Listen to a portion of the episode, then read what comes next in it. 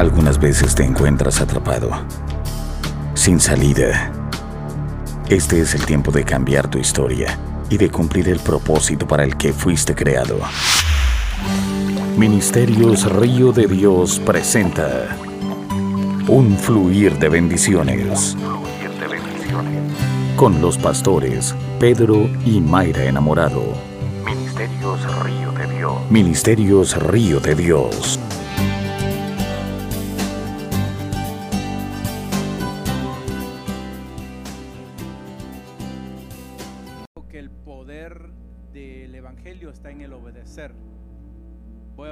El poder del Evangelio está en el obedecer.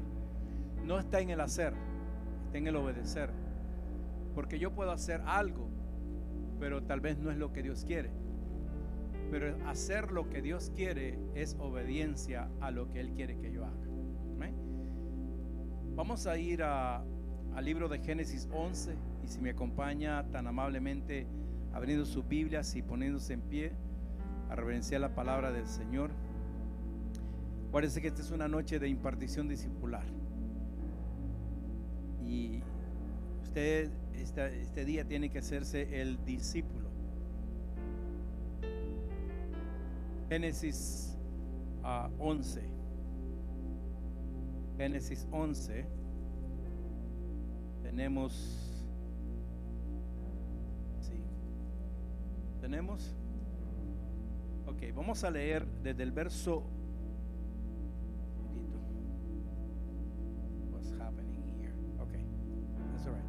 Vamos a leer del verso... Desde el verso 1. El verso 1. Creo que es bueno, es bueno ah, leer todo lo que Dios tiene para nosotros. Leemos en el nombre del Padre, Hijo y Espíritu Santo. Y dice la Escritura. Tenía entonces toda la tierra una sola lengua y unas mismas palabras. Y aconteció que cuando salieron de oriente, hallaron una llanura en la tierra de Sinar y se establecieron allí. Y se dijeron unos a otros, vamos, hagamos ladrillo y cosámoslo con fuego. Y les sirvió el ladrillo en lugar de piedra y el asfalto en lugar de mezcla.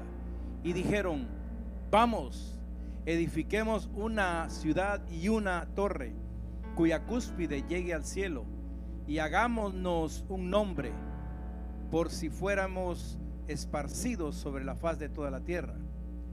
El 5 dice, y descendió Jehová para ver la ciudad y la torre que edificaban los hijos de los hombres. Y dijo Jehová, he aquí, el pueblo es uno, y todos estos tienen un solo lenguaje, y han, han comenzado la obra y nada les hará desistir ahora de lo que han pensado hacer. Diga, desistir de lo que han pensado hacer. Antes de hacer, usted piensa que va a hacer. Usted no solo hace por hacer, usted ya lo pensó. Ahora, ¿lo pensó en el momento? No. Lo pensó hace tiempo. El ser humano no hace las cosas espontáneas, eso es mentira. Eh, Y más un hijo de Dios. Uno piensa primero lo que va a hacer. Pues aquí claro lo dice. Y pensar, pensa- y, y- y de lo que han pensado hacer. O sea, ya tenían un plan. ¿Verdad? Dice, el 7 dice, ahora pues descendamos y confundamos ahí su lengua para que ninguno entienda el habla de su compañero. Vamos a leer el 5, que esa es la clave. Descendió Jehová para ver la ciudad y la torre que edificaban los hijos de los hombres. Mire que no dice el pueblo de Dios. Dice ahí los hijos de los hombres. Y le dijo Jehová, he aquí el pueblo, y, dijo Jehová, he aquí el pueblo es uno, diga uno. Y todos estos tienen, diga conmigo, un solo lenguaje. Y han comenzado la obra y nada les hará desistir ahora de lo que han pensado hacer. Padre, te doy gracias por tu palabra, oh Dios amado. Gracias porque tu palabra siempre nos confronta, siempre nos enseña. Señor, te ruego que la unción magistral de la enseñanza corra sobre mi vida, corra, Señor, a través de mis labios la unción profética, la unción apostólica, de la unción evangelista y pastoral, Señor. Señor, sean activados en este día. Señor, y que tu pueblo en este día pueda recibir lo que necesita. Señor, no lo que quiere. Señor, cada vez necesitamos de ti. Sabemos que tú eres el único que suple nuestras necesidades. Pero cuando el Hijo del Hombre, Señor, busca hacer lo que ya pensó, sabemos que tú no estás ahí. Por eso, Señor, hoy te pedimos que nos ayudes. Y te ruego, Señor, que esta palabra no regrese a ti vacía.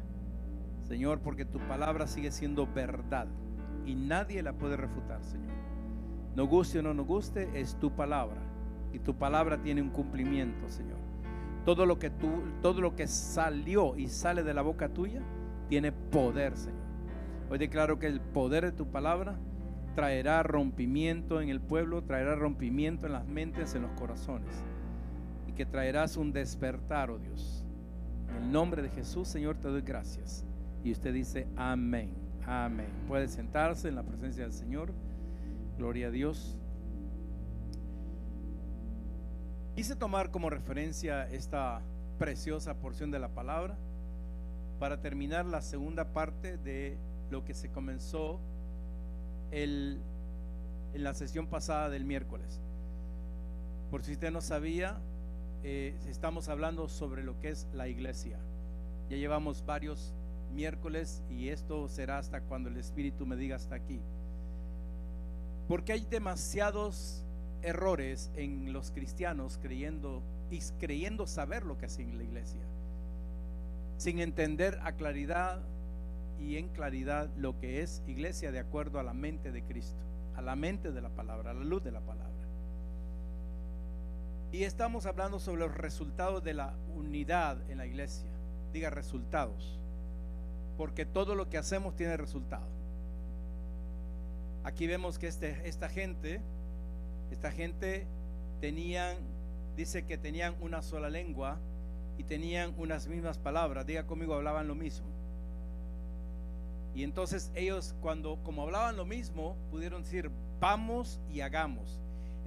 vamos y edificamos vamos, vamos. Pero ese vamos decía era un solo, una sola palabra que hablaban, un solo lenguaje, un solo hacer. Cuando la unidad está presente en tu casa, en la iglesia, en la sociedad, cuando la unidad está presente, todo va a funcionar muy bien y vamos a lograr más de lo que creemos que podemos lograr. Pero cuando no hay unidad, en cualquiera de las esferas que te dije, hay división. Y cuando hay división, diga conmigo, hay confusión y hay caos. Es triste ver en muchos hogares que lo que menos hay es presencia de Dios porque en las mismas casas no hay unidad. No hablan un mismo lenguaje. La esposa dice fa y el esposo dice la. Y los niños dicen whatever, whatever, whatever. La sociedad igual. Usted ve los políticos, nunca se ponen de acuerdo. Nunca. Porque uno dice esto, el otro dice lo otro.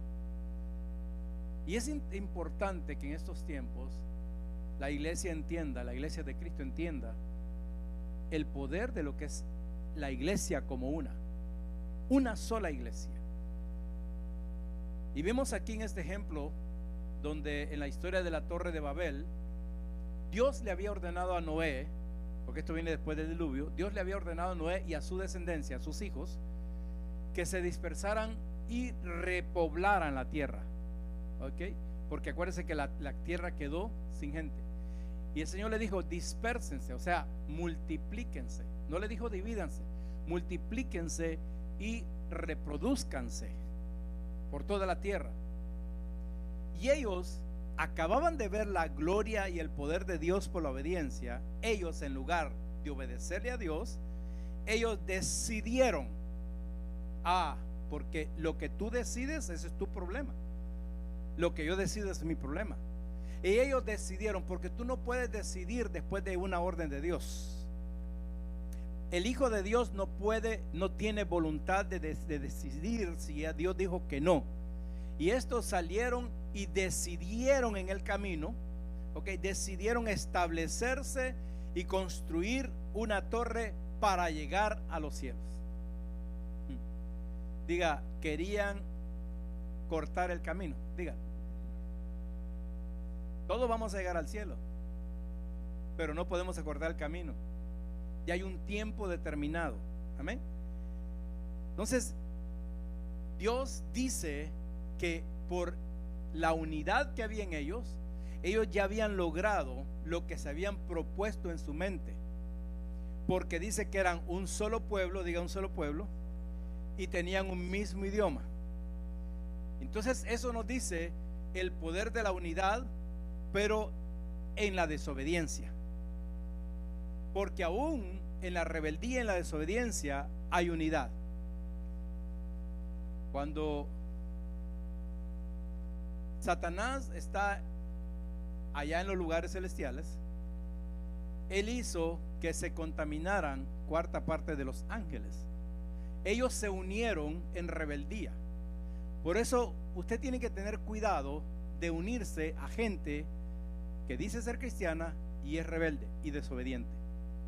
La rebeldía y la desobediencia son señales, manifestaciones y frutos de una persona que no está en la unidad. Entonces, estos versículos que leímos de Génesis, lo que nos dicen es que si nos unimos en el propósito de Dios, en la asignación de Dios, oiga bien, la asignación de Dios, porque cada congregación tiene una asignación de Dios, no es una asignación de los pastores, no es una asignación de los apóstoles, es una asignación de Dios, diga de Dios. ¿Cuál fue la asignación que Dios le dio a Noé con sus hijos? Vayan, establezcanse y reproduzcanse. ¿Ok?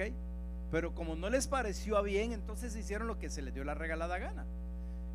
Ahora, si nosotros podemos lograr trabajar juntos en el propósito, en la visión y el diseño de Dios, entonces vamos a lograr muchas cosas para el reino de Dios. Pero si no trabajamos juntos, entonces vamos a ser agentes de división donde quiera que estemos. Diciendo esto, creo que queda muy establecido, yo quiero volver donde, donde dejé el, el mensaje, que es ver los resultados de la unidad de la iglesia. Porque a mí me, a mí me interesa más que usted como hijo o hija de Dios entienda el peligro de la, de la desunión, pero más que todo me interesa que entienda que, que se le revele el poder de la unidad si no hay unidad en cada persona, en las, casas, ahí siempre va a haber caos, ahí va a haber confusión, ahí va a haber ausencia de la presencia de Dios. Y cuando leímos en el libro de Hebreo, de Hechos, perdón, capítulo 4, Hechos capítulo 4, en el verso 32 dice, primero dice en, el 32 dice, está hablando de la iglesia de Hechos diga la primera iglesia. Yo no le llamo primitiva, yo le llamo la primera iglesia. Aquí es donde comienza lo que conocemos como iglesia. Dice, y la multitud de los que habían creído, ¿la multitud de quiénes? La multitud, o sea, no está diciendo tres peladitos, tres, no, la multitud, mucha gente que habían creído, muchos, no eran, no eran cinco, no eran diez, no eran veinte, eran muchos. Dice que la multitud que había creído en quién, pregúnteme en quién, en Jesús, en el Evangelio. Dice que los que habían creído eran de qué? De un corazón y de un alma. Y ninguno decía ser suyo propio nada de lo que poseía, sino que tenían todas las cosas en en común. Y el verso 33 es interesante porque dice, verso 33 dice, y con gran poder, diga, con gran poder, los apóstoles daban testimonio de la resurrección del Señor Jesús. Y abundante gracia era sobre los apóstoles. A ver, ¿sobre quiénes? Sobre todos ellos. ¿Cuáles ellos? Diga conmigo, la multitud que había creído porque la multitud había creído porque los apóstoles les predicaron el Evangelio. Porque nadie va a creer si alguien no le predica. ¿Y cómo pues sabrán en quién han creído? Dice, si nadie les predica. Entonces, vemos que el beneficio de la unidad no es para los apóstoles nada más, ni para los pastores. El beneficio de la unidad es para el cuerpo de Cristo, diga el cuerpo de Cristo. Entonces vimos que el primer resultado que trajo la, la unidad dentro de la iglesia fue la manifestación del poder de Dios. Diga manifestación del poder de Dios. Porque una cosa es que usted y yo sepamos, que la iglesia sepa que cuando nos reunimos ahí está Dios y otra cosa es que la manifestación del poder de Dios llegue a nuestras vidas. Entonces, el primer resultado fue que se manifestó el poder de Dios y ese poder de Dios trajo crecimiento a la iglesia. La unidad provoca el poder de Dios que se desata en un lugar y por ende, inevitablemente, trae crecimiento a la iglesia. ¿Por qué? Porque la gracia cae sobre todos los que están en la congregación. Ya el trabajo no solo lo hace el pastor, lo hace aquel que vino ayer, aquel que vino antier, aquel que vino hace 10 años, aquel que vino hace 20 años. Dígame amén a eso. ¿Por qué? Porque para hablar de Cristo, para hablar del Evangelio, lo que necesitamos es la gracia del Señor.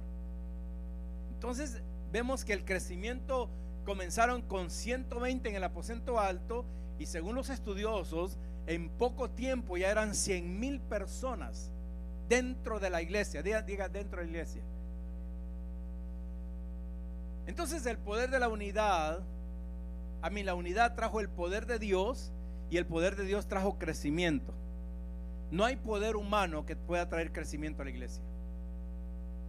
Nosotros podríamos tener todos los programas de mercadeo, todas las estrategias, todas las vallas en las carreteras, todas las pancartas donde usted quiera. Podríamos tener una avioneta que pase diciendo, río de Dios, un fluir de bendiciones. Eso no va a traer crecimiento. El crecimiento lo trae, diga conmigo, lo trae la iglesia. Ahora diga, lo, traigo yo. Y di, ahora, con el crecimiento, porque cuando el enemigo del Evangelio sabe que llegó un avivamiento a un lugar, entonces vino la habilidad en los que estaban unánimes juntos, estaban unidos, estaban unidos, Dios les dio la habilidad para resistir al ataque satánico. Porque a Pentecostés lo siguió la persecución.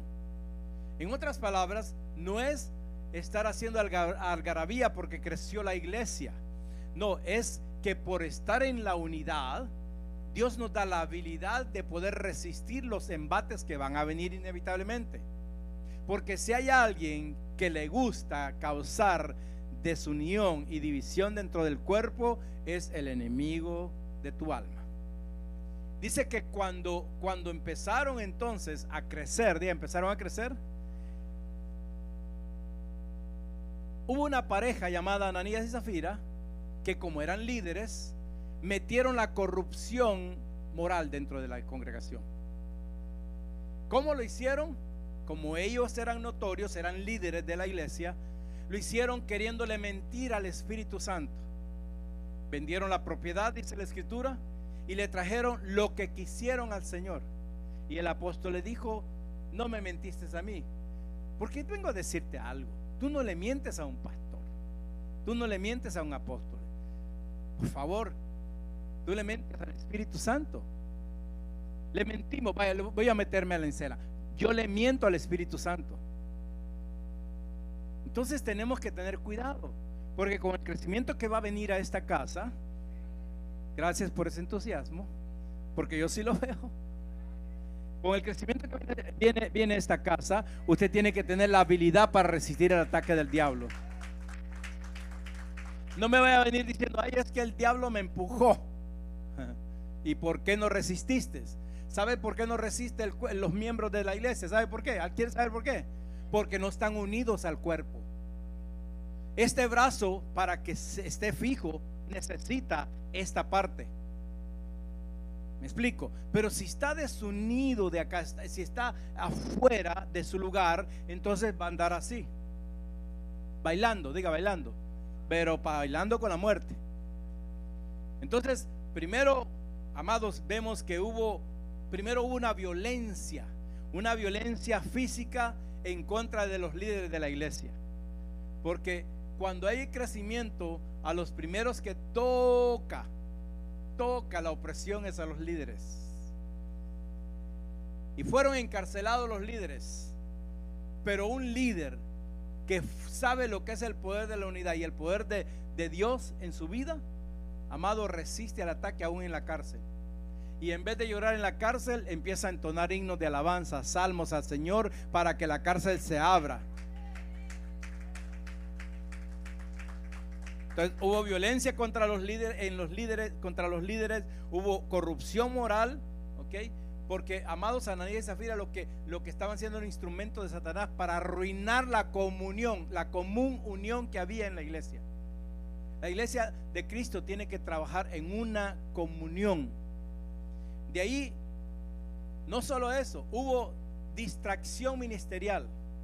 Porque entonces, como vieron que se crecía la iglesia, entonces los miembros le, echaban la culpa a los apóstoles. Pero ustedes no le están dando de comer a la gente. Pero usted tiene que ir a limpiar, a cambiarle el pamper a aquel hermano.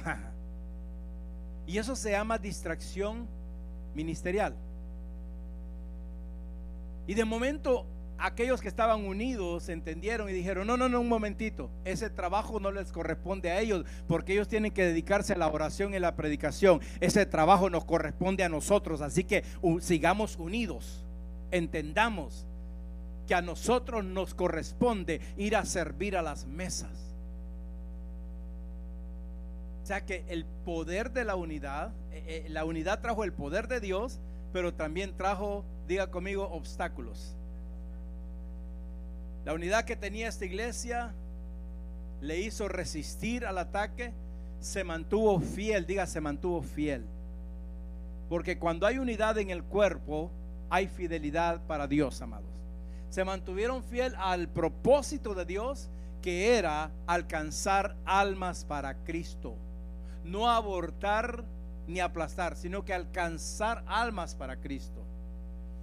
De ahí también el poder de Dios trajo, trajo en la gente el poder de la diversidad. ¿Qué es eso, pastor? Los primeros cristianos se dieron cuenta de que su diversidad, diga diferentes cosas, diga. Amados, todos aquí somos diferentes. Voy a volver a decir, somos diferentes. Y bendito Dios, porque qué aburrida fuera la iglesia que fuéramos iguales. La diversidad dentro del cuerpo puede causar unidad o división. Y estos se, dieron cuenta de esto, que es que podía ser una fuente de división o una fuente de poder, porque no todos eran iguales. Ahí en esa iglesia no todos eran iguales, como no difiere a las iglesias que hay en todas partes del mundo. Pero muchos de ellos tenían dones, diga dones, Muchos tenían diferentes opiniones, ¿ok? Pero se integraron en, las diferencias que tenían para hacer como una orquesta sinfónica. Porque el problema no es que el hermano piense diferente a lo que yo pienso. El problema no es que usted tenga un don y el otro no lo tenga. El problema que tenemos que entender aquí es que tanto el don que usted tiene, como el don que tiene la hermana, como el llamamiento que tiene el hermano, lo necesitamos en el cuerpo. Yo dije, lo necesitamos en el cuerpo. Entonces, ahora, si yo me planto y digo, yo no necesito, yo no necesito, ahí yo me estoy desligando del cuerpo. Por eso es peligroso que usted diga, yo no necesito, yo no necesito. Si no necesita de un cuerpo donde Dios lo puso, pues búsquese otro. Hoy está Robocock. Hay robot. Hoy con la tecnología, vaya búsquese uno tecnológico. Pero el cuerpo de Cristo no es tecnológico. Yo dije el cuerpo de Cristo no es... No, amados. Entonces ellos pudieron trabajar, diga, pudieron trabajar con las indiferencias que tenían, diga. Y como trabajaron, se unieron a trabajar así, entonces todos eran, eran como una orquesta, era un cuerpo sinfónico manifestaban la unidad de espíritu, diga unidad de espíritu, unidad de identidad, diga, unidad de propósito. Entonces ellos reflejaban la unidad sin hablar mucho. En el espíritu, en la identidad, tenían sentido de pertenencia. Decían, no, yo pertenezco a este cuerpo. Y este es el cuerpo que Dios escogió para que yo pertenezca. Y punto. Eran, yo me, yo me puedo meter en la escena el por qué esta iglesia era tan poderosa. Porque sonaban con una, como una sinfonía impresionante. Todos tocaban notas diferentes. Pero en su variedad y diversidad crearon un solo sonido. ¿Cuántos sonidos? Un solo. No era de que no es que aquel canta más alto, aquel canta más bajo, no, crearon un solo sonido y era el sonido del cielo. La iglesia fue creada por Dios para hablar lo que el cielo quiere que se hable. Para que sonamos como los ángeles están sonando. Todos en Cristo, todos nosotros en Cristo, seguimos la misma partitura. Diga conmigo la misma lectura. Cuando hay unidad en medio de la diversidad. Todos seguimos la misma dirección. Todos caminamos en la misma instrucción cuando hay unidad. No le damos cabida a la mente a pensar antes de hacer, sino que hacemos y después pensamos. ¿Alguien me lo está entendiendo? Yo sé que sí. Amados, la Biblia habla en 1 Corintios 12 de que el Señor, el Señor, vamos a ver, dice 1 Corintios 12.1 dice, en cuanto a los dones espirituales, hermanos, quiero que entiendan bien este asunto, dice esta, esta versión. Pero me gusta como dice la Reina Valera, dice, no quiero, hermanos, que ignoréis acerca de los dones. Un hijo de Dios no puede ser ignorante a lo que ya está establecido. Cuando yo quiero ignorar la verdad de Dios, entonces yo estoy atrapando la mentira del diablo y ejecutando la mentira porque yo la pensé hacer.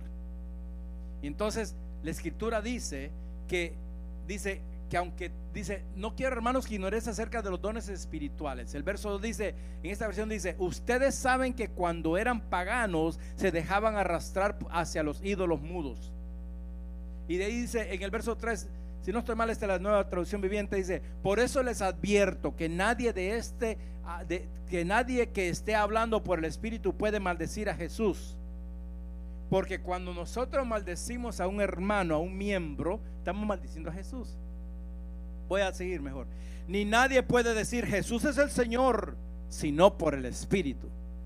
Por eso el Señor dijo, todos me dirán Señor, Señor, y yo diré, apartados de mí porque no los conozco. El 4 dice, ahora bien, diga ahora bien.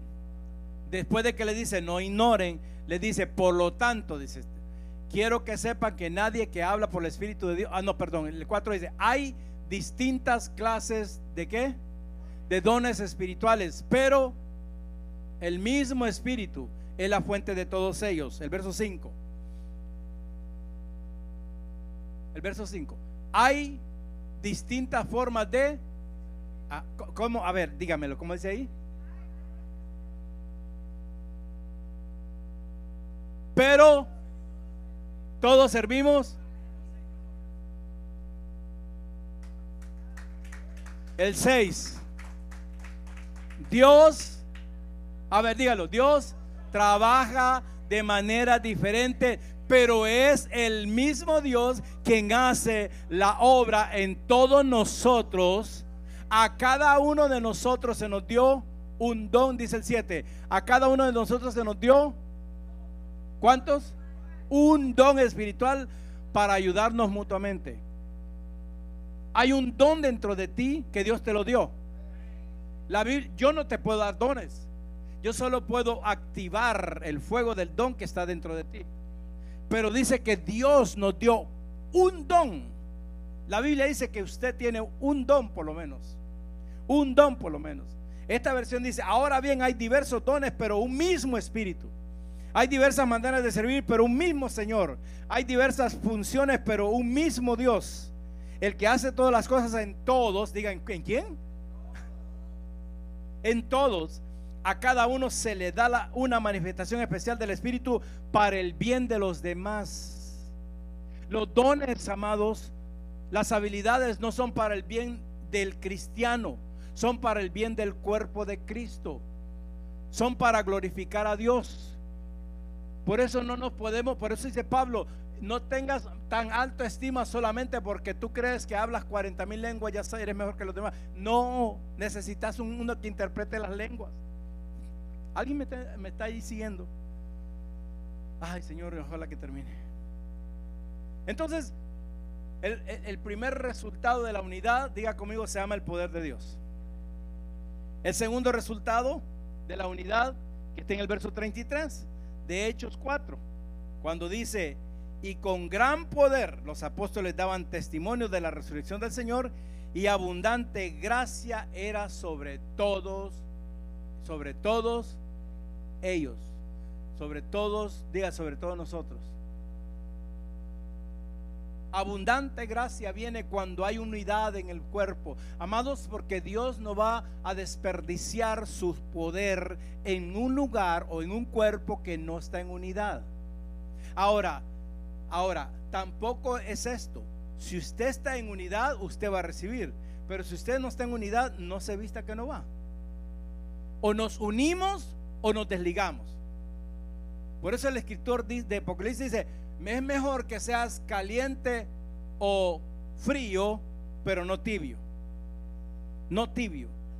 Entonces, por el propósito que sabían que eran iglesia, se comprometieron a la tarea de alcanzar al mundo, no que el mundo lo vuelva a contaminar.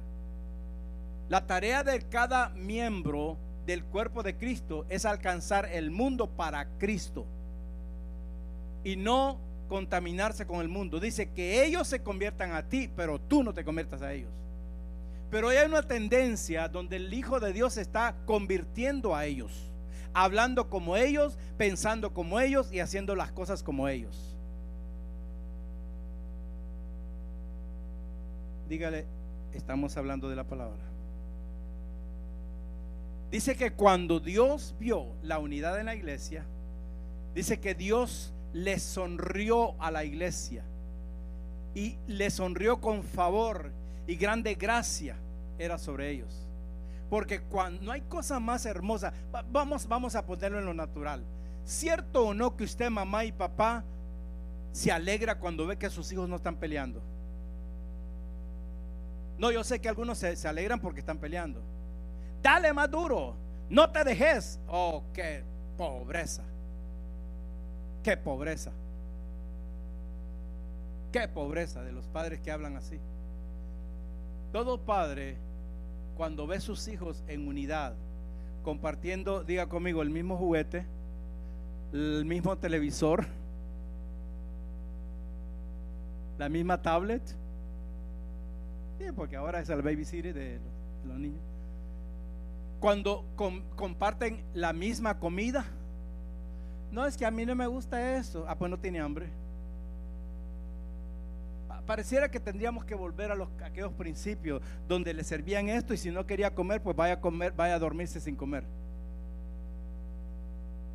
Amados, porque si no le enseñamos a, no me quería meter en ese rollo, pero si no le enseñamos a nuestros hijos desde pequeños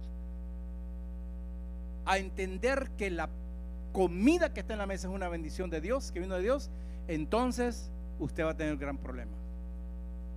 Es que no come eso. Sí, pero cuando va a la casa del vecino sí se come todo lo que le da. Uh. me meten unos rollos del Espíritu Santo. Dele un aplauso al Señor para que, para que me dé ánimo. Ahora, esta palabra me dice, me, hace entender a mí que, que el corazón de Dios se quebrantó como uno.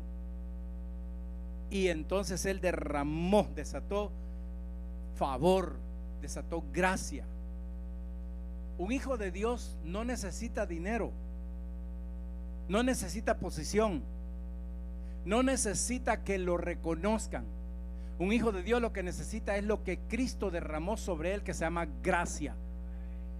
La gracia de Dios desata los favores de la tierra. Pero hay que estar unidos en el corazón, con el corazón de Dios. Ellos tenían alta estima y sabían que tenían tremenda responsabilidad en el propósito que Jesús les dio de ir y predicar el Evangelio.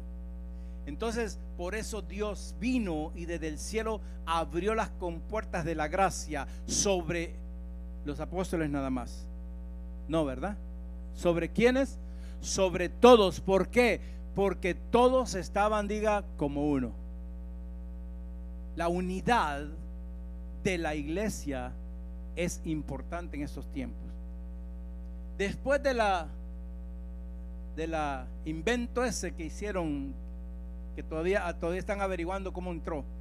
Después de eso, la iglesia de Cristo cambió drásticamente. Triste. En vez de unirse más, se dividió. Se dividió. Estaba hablando con un pastor y decía, pastor, es impresionante, impresionante cómo el cuerpo de Cristo no aprendió de esto, de esta señal, que la iglesia es la que tiene que entender esa señal. Estaba en la oficina y el Señor me decía, mi iglesia no entiende las fechas proféticas que yo he desatado en este año. Mi iglesia no entiende las convocatorias proféticas. Claro, como no anuncian al profeta intergaláctico, nadie viene. Pero es que aquí el profeta de profetas se llama Jesús. La mejor profecía que usted puede recibir es la palabra de Dios. ¿De qué te sirve? ¿Cuántas veces te han dicho, así te dice el Señor? Y terminas como los hijos de Noé, construyendo una torre para llegar al cielo, cantando la bamba. Dígale que está a su lado, no corramos, dígale. Unámonos para que la gracia y el favor de Dios vengan a nosotros. Amados, desde la eternidad, la gracia fue el plan de Dios para la iglesia. Yo dije la gracia. Y yo sé que cuando, cuando se le revela a uno esa verdad, el, el favor de Dios empieza a manifestarse sin que usted lo busque. Sin que lo busquemos. Cuando usted está buscando el favor de Dios, significa que usted está totalmente desligado del cuerpo. Dice, fuera de él. ¿Fuera de quién? De, ahora, ¿de quién está hablando? Dígame, dígame, de Jesús. ¿Quién es Jesús? Pregúnteme quién es Jesús. La cabeza de la iglesia. Fuera de él, nada podéis hacer. O sea que fuera de él lo que usted y yo hacemos no va a traer resultado va a traer pérdida. Pero unido a Él como cuerpo, unido a su cabeza, entonces vamos a poder ver la gloria de Dios, aunque sea inmerecidamente. Porque por eso, dice Señor, yo vengo, dice, no dice por varias, dice por una iglesia, sin mancha de división, sin mancha de, confusión, sin mancha de, de amados, de contienda sin mancha. Y lo que nos, plancha las arrugas es la palabra. Por eso a veces quema, ¿verdad? ¿Ah? Y ay, la agarró conmigo. No, el Señor, el Señor sabe lo que, necesitamos, amados.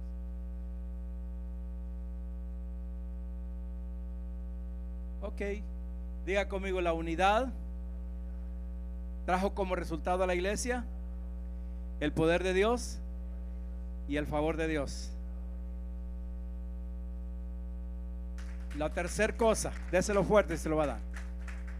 Lo encontramos en Juan 17, del 20 al 21. La tercera cosa que desata la unidad en el cuerpo es la respuesta a la oración que Jesús hizo por la iglesia. La última noche de vida que tuvo Jesús, sabiendo que él ya no iba a estar, que ya no lo iban a ver, que ya no lo iban a escuchar, Jesús oró al Padre en Juan 17, 20 al 21 y le dijo, papá le dijo, te ruego por estos. Pero no solamente te ruego por esto, te ruego por aquellos que van a creer en mí a través del, del, mensaje de ellos. Porque nadie va a creer en Jesús si, no, si tú no le predicas el mensaje de Jesús. No le prediques de la iglesia, predique del mensaje de Jesús. No te pido solo por estos discípulos. Yo le digo al Señor, Señor, no te pido solamente por estos discípulos, también por todos los creerán, los que creerán en ti por causa del mensaje de ellos. Y le dice en el 21, te pido Señor que todos, Jesús, la oración de Jesús fue esta, te pido que, que algunos, que, te pido que solamente los de aquel, los de aquel país, te, te pido que solo los gringos, te pido que solo los apóstoles, no, te pido que todos sean, ah, dígalo fuerte, para que le haga rema ahí, para que le rompa. Uno, dice, así como tú y yo somos uno. ¿Ok? Es decir, por si no me entendés, papá, como tú estás en mí, Padre, yo estoy en ti. Y que ellos estén en nosotros. Para que el mundo crea que tú me enviaste. El 22 dice, les he dado la gloria que tú me diste. Para que sean Dios no nos dio la gloria para que nos creamos la, divina vaselina. Dios no, desata la gloria, amados, en un cuerpo para que digamos somos los mejores. No, dice que le he dado la gloria que tú me dices para que sean uno, como nosotros somos uno. El 23. Y estoy, yo estoy, dice, yo estoy en ellos. Por eso dijo, me voy, pero no los voy a dejar, les dejaré el consolador, el que estará con vosotros todos los días, hasta que yo regrese. Entonces dice, yo estoy en ellos si tú estás en mí, que gocen de una tan perfecta que el mundo sepa que tú me enviaste y que los amas tanto como me amas a mí. Pero el mundo no va a saber que Dios te ama si estás siendo agente de división. Así que piensa antes de hablar. Piensa antes de hablar. Usted que me está viendo, piense antes de hablar. Porque la, razón por la cual has metido las de andar y las de no andar, la razón por la cual te has metido en los mismos huecos es porque no pensaste de que cuando pasaras por ese hueco te ibas a hundir. Mi pregunta es, ¿usted pasa cuando está lloviendo? ¿Usted pasa por un lugar donde no sabe si hay hueco porque está lleno de agua? Si usted pasa, usted sabe lo que se va a arriesgar es mejor dar la vuelta. No, pero es que quiero llegar rápido. Ah, dale pues. Porque ahí te vas a hundir y ahí vas a estar un buen tiempo. Porque hasta que no baje el agua, la grúa no va a venir a sacarte. Pero amados, estamos hablando de que la unidad en la iglesia, Jesús la pidió al Padre. Por eso el Padre, cuando ve unidad dentro en, el cuerpo, en la iglesia de Cristo, Él se regocija y Él desata gracia sobre gracia, favor sobre favor, amados, y es evidente en aquellos que están en unidad. Amén. Que sean, que ellos sean, dice, completamente uno, para que el mundo sepa que tú me enviaste y los amas como me has amado a mí. Eso es lo que Jesús oró. La oración de Jesús fue por la unidad, diga la unidad. Ahora, ¿para qué Jesús oró para que hubiera unidad en la iglesia? Para que cumplamos el propósito, amados. El propósito, la gran comisión. Él oró primero, primero, pero, pero, amado, usted y yo no podemos predicar si no nos amamos los unos al otro. Así que yo voy a traer de un día de estos una, unas lijas, y, si, no le gusta la manual, le traigo la eléctrica. Porque hay que raspar indiferencias que hay en nosotros. A mí no me interesa de qué nacionalidad tú eres. Es más, no me interesa de qué ciudad, si eres de la misma nacionalidad mía. A mí, a mí como pastor me interesa que entiendas que en la ciudadanía de Cristo no hay diferencias.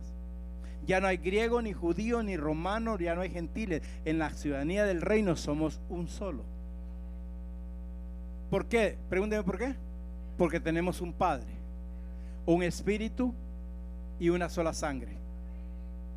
Tan fácil de la matemática de Dios, amado. Y nos dejamos nosotros engañar. Engañar por la matemática de Satanás. Yo le voy a decir algo. Cuando usted no aprende a sumar en el reino de Dios, usted va a vivir restando y dividiendo. Pero cuando aprendemos a vivir en la unidad del reino de Dios, vamos a ir realmente como la luz de la aurora, sumando y multiplicando, sumando y multiplicando, sumando y multiplicando, y no haciendo torres para llegar al cielo. Suban porque ya no vamos.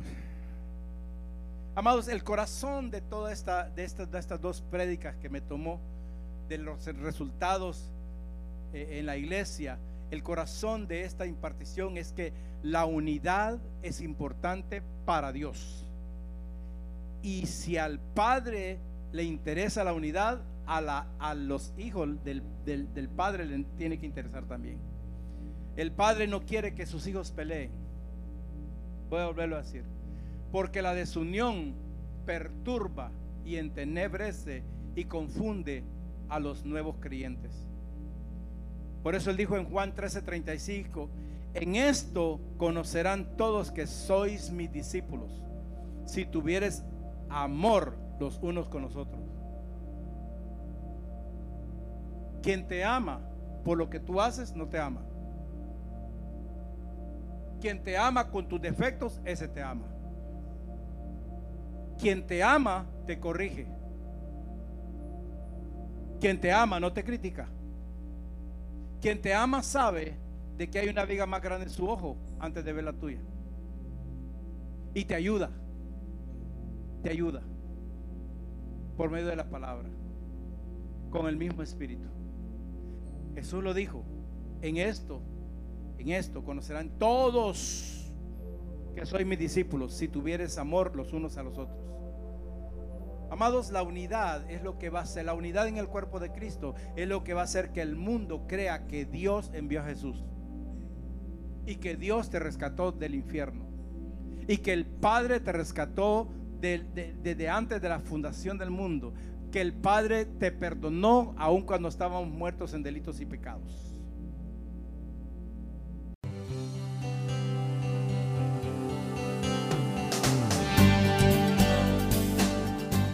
Si este mensaje ha inspirado su vida, llámenos al 305-316-9906 o ingrese a www.mirriodedios.org y permita que en su vida exista un fluir de bendiciones. Ministerios Río de Dios.